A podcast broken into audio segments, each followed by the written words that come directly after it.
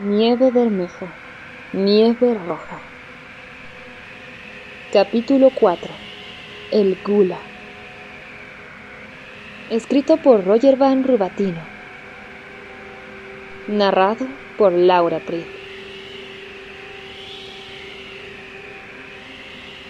La astucia de Sidorova se hizo verbo, mientras la calefacción de un crujido se vino abajo.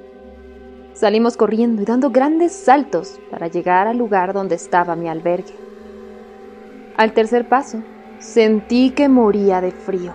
Me paralicé y caí al suelo congelado como una estalactita, sintiendo que la piel me quemaba de la congelación. Enseguida, Ekaterina me levantó en peso y me cogió como si fuera yo de paja, y ya no supe más. Perdí el conocimiento, y al abrir los ojos, sentí un terrible dolor de cabeza, y el cuerpo adolorido como si me hubieran dado la paliza de mi vida. Mi sorpresa fue superlativa al comprobar que estaba completamente desnuda bajo el edredón y que ella también lo estaba, enredada como una lapa a mí. Intenté separarme haciendo un gesto de zafarme que ella neutralizó, estrechándome fortísimamente en sus brazos. Mi pingüe debilidad y desconcierto fueron suficientes para que con sumisión me rindiera a su fuerza. Olía a fertilidad y a tundra, una mezcla embriagante de sudor dulce y penetrante. A partir de ese momento, cada vez que temblaba, ella se ceñía a mí con más fuerza, hasta que la molesta sensación pasaba y yo volví a letargarme sin reparar en nada en aquella bizarra situación. No sé cuánto tiempo pasó desde aquello. Volví a despertar aterrada y en desconcierto, y ella ya no estaba allí. Sin embargo, toda su ropa, incluyendo sus botas y sus bragas, yacían desperdigadas en el suelo. Me levanté suponiendo que estaría en la ducha, pero luego de mirar todo el apartamento, me di cuenta de que me encontraba completamente sola. Confundida del todo por todo lo que ocurría, me vestí y pude comprobar que la tormenta había vuelto a endurecerse y afuera el frío extremo había vuelto a acampar a sus anchas. No había ni rastro de Sidorova. El coche que abandonamos se veía a lo lejos sepultado ya casi por los elementos. Y en ese preciso momento, los teléfonos móviles de ambas empezaron a vibrar. Cogí el mío y al otro lado la voz acucinante de Nicolás Cero, pero firió. Vengan rápido al Flamingo de Ulicha Begishieva. Ha aparecido un nuevo cadáver. Comandante, me encuentro varada, sin transporte y sin conocimiento de Sidorova o de dónde se encuentra. Le respondí, padeciendo de temblores y fríos, a pesar de contar con la protección del inmueble donde me encontraba. Los apartamentos Nancena se ubicaban no muy lejos del emplazamiento en donde se requería mi presencia. Me vestí apresuradamente mientras ululaba el viento gélido exterior y antes de estar lista escuché claramente las sirenas de la unidad antihielo de la policía que venía por mí. Salí sin pensar en el frío, los tropiezos o la inclemencia temporal siberiana y dando un último salto entré en el vehículo tiritando. Quien iba al volante era una mujer gracil y pelirroja que con un pasamontañas cubría su rostro parcialmente. Dejaba ver unos ojos azul marino muy expresivos y se dirigió a mí en un inglés ruso presentándose como Kostenka Varanova. Aceleró en dirección al flamingo mientras iba tarareando por lo bajo una canción popular rusa conocida como El Camino Largo, Dargo y Originalmente fue compuesta por el músico ruso Boris Fomin en 1920. Sin embargo, la obra se hizo famosa en Occidente a finales de los 60, con el título Aquellos fueron los días, en español, y Those Were the Days, en inglés. Interpretada por Mary Hoplin en inglés y producida por Paul McCartney. Seguí divagando mucho más en ese peculiar tonteo musical con la desesperanza y me figuraba más que lo que hacía se parecía fielmente a la versión de Alexander Bertinsky, que hispanoamericanamente, hablando, era como escuchar una especie de versión rusa de Gardel cantando un tango maléfico como Mi Noche Triste. Al llegar, El viento había amainado lo suficiente para descender del vehículo, reunirse con Nicolás Popov y descubrir el macabro hallazgo con las mismas manchas siniestras de sangre del cadáver por todo el escenario del crimen esparcidas. El cuerpo no estaba mutilado ni había marcas sobrenaturales, ni disecciones espeluznantes, ni nada particular que lo relacionara con el resto de los crímenes, salvo el hecho de que la víctima, que sí coincidía con el rango de edad del resto, le hacían falta los ojos. Baranova y Popov Estudiaron la zona de modo de descubrir algún rastro, mientras yo repasaba el sitio por donde la nieve se hacía bermeja. Allí, entre asombro y un extraño impulso, recuperé de entre la sanguinolenta nieve un colgante de mujer. Lo aclaré histéricamente y noté con sobresalto que era el mismo que Ekaterina Sidorova portaba cuando nos conocimos en el aeropuerto de Aliquel. Mi primer impulso fue introducirlo en mi bolsillo como si fuera yo un familiar del asesino. Luego volvió a empeorar todo con el viento gélido, al tiempo que llegaba el forense y nos replegábamos a las dependencias policiales para valorar la nueva situación. Nicolásero me notó más lívida que de costumbre, quizá a causa del infernal frío, o por el hecho de ser una potencial encubridora de pruebas, o por la malsana sensación de que protegía a alguien que me protegió. Quería evitar que Sidorova fuera incriminada a pesar de todo. Quería y sentía cosas hacia ella que iban creciendo muy rápido en mi interior y que no había alcanzado a advertir hasta que descubrí el colgante en la escena del asesinato. Mis sentimientos encontrados me hicieron ausentarme mentalmente de la reunión, donde Baranova recuperaba la hipótesis de la horrorífica muñeca compuesta de múltiples partes humanas. Según ella, era necesario encontrar más líneas de investigación que intentaran responder a una pluralidad de cuestiones, como por ejemplo, repasar las declaraciones de quienes habían descubierto los cadáveres y establecer relaciones que nos llevaran a nuevos indicios.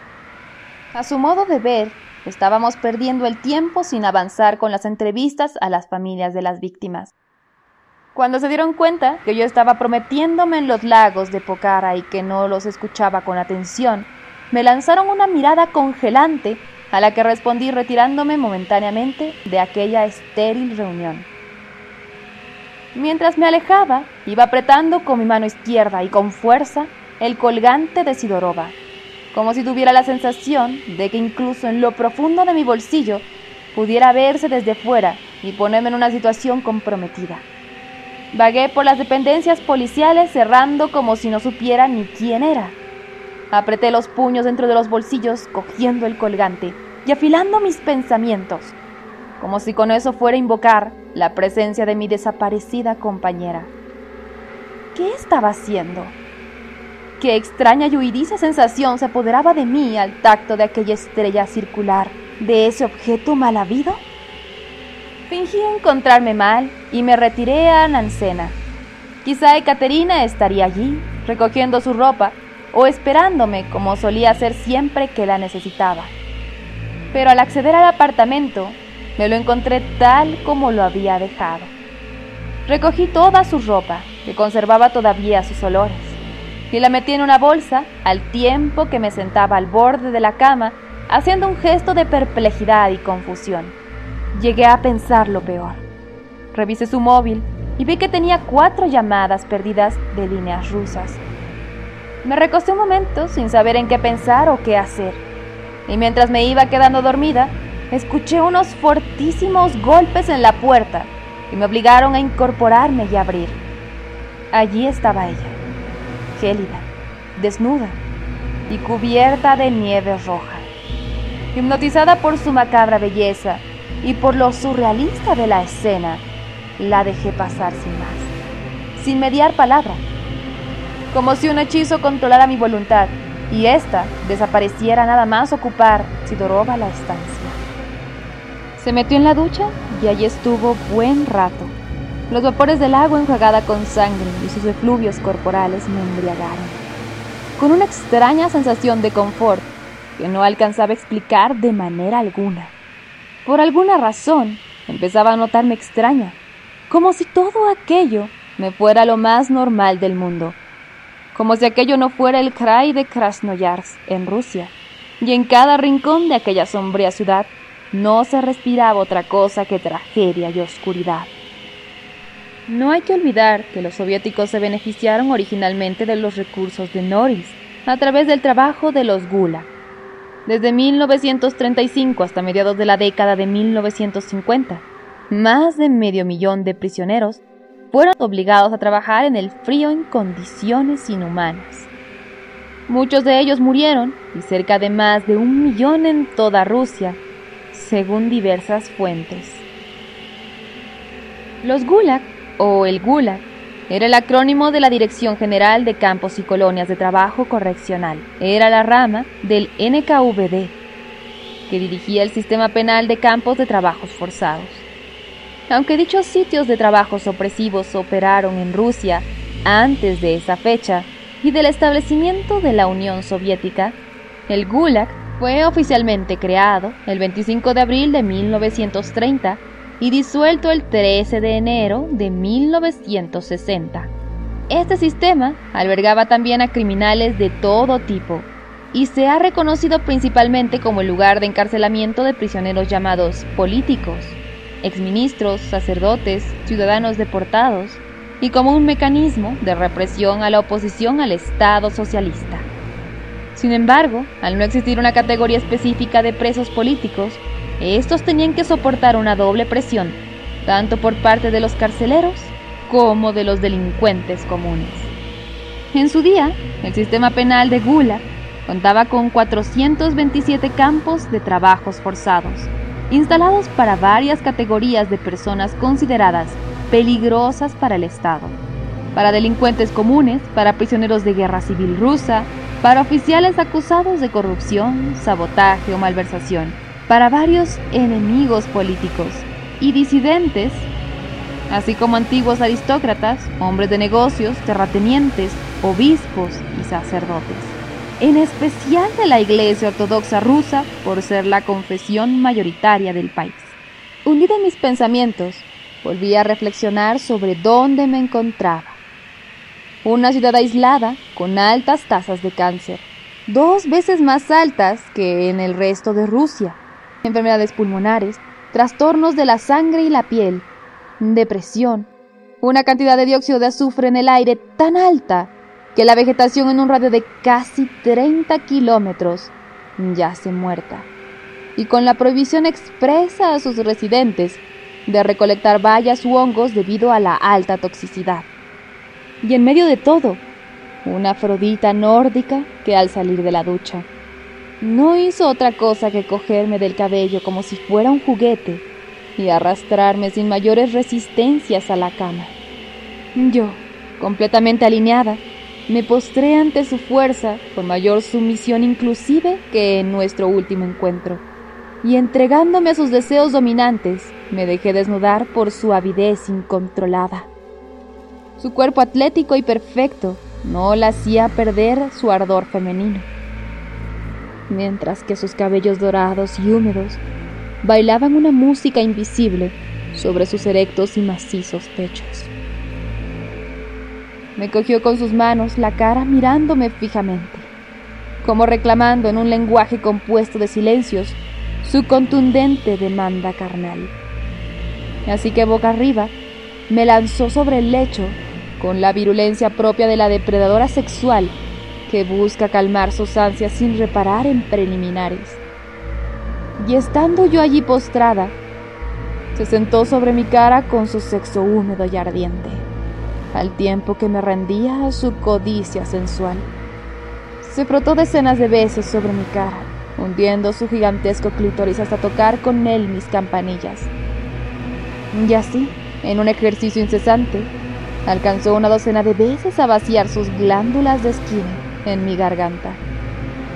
Su néctar ácido y azucarado me goteaba por las comisuras de la boca, haciendo un grueso hilo de plata y las contracciones espasmódicas que lograba a placer.